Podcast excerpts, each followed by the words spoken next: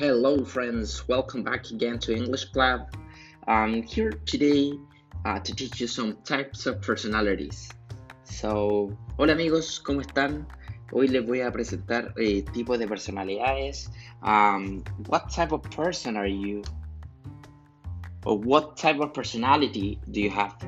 So, I'm gonna ask you to comment below and write uh, what kind of person or what type of personalities do you have okay? So the first one that i'm gonna teach you is to be or introvert. Introvert. What is introvert? Introvertido. En español cierto? Uh, but in english it's a person who doesn't find it easy to talk to others. An introvert is a person who does not speak to everybody because it's shy it's a shy person Okay, is that clear for you? Perfect.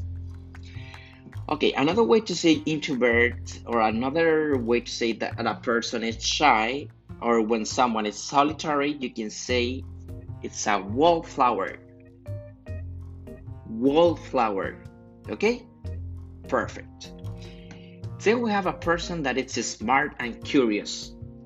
A person or someone who's smart and curious. How we call it? debater. You can say debater or debater. It always kind of depends on the accent that you would like to learn. Okay?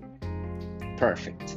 If we talk about someone focused and motivated by goals, you know, you can say I'm a goal driven person. Goal driven person.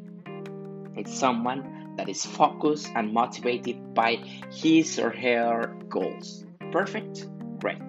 Then, we, if we have a person that is charismatic and inspiring leader, you can say that your personality is a pro- protagonist. You're a protagonist. Yes, perfect. Then we have a, someone uh, who is relaxed and casual. How we call it? Someone who is relaxed and casual. Of course, it's easy going. Easy going Okay, great.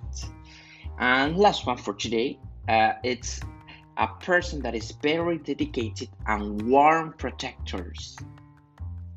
How will you call that type of personalities? It's a defender. Again, it's a very dedicated and warm protectors. Okay?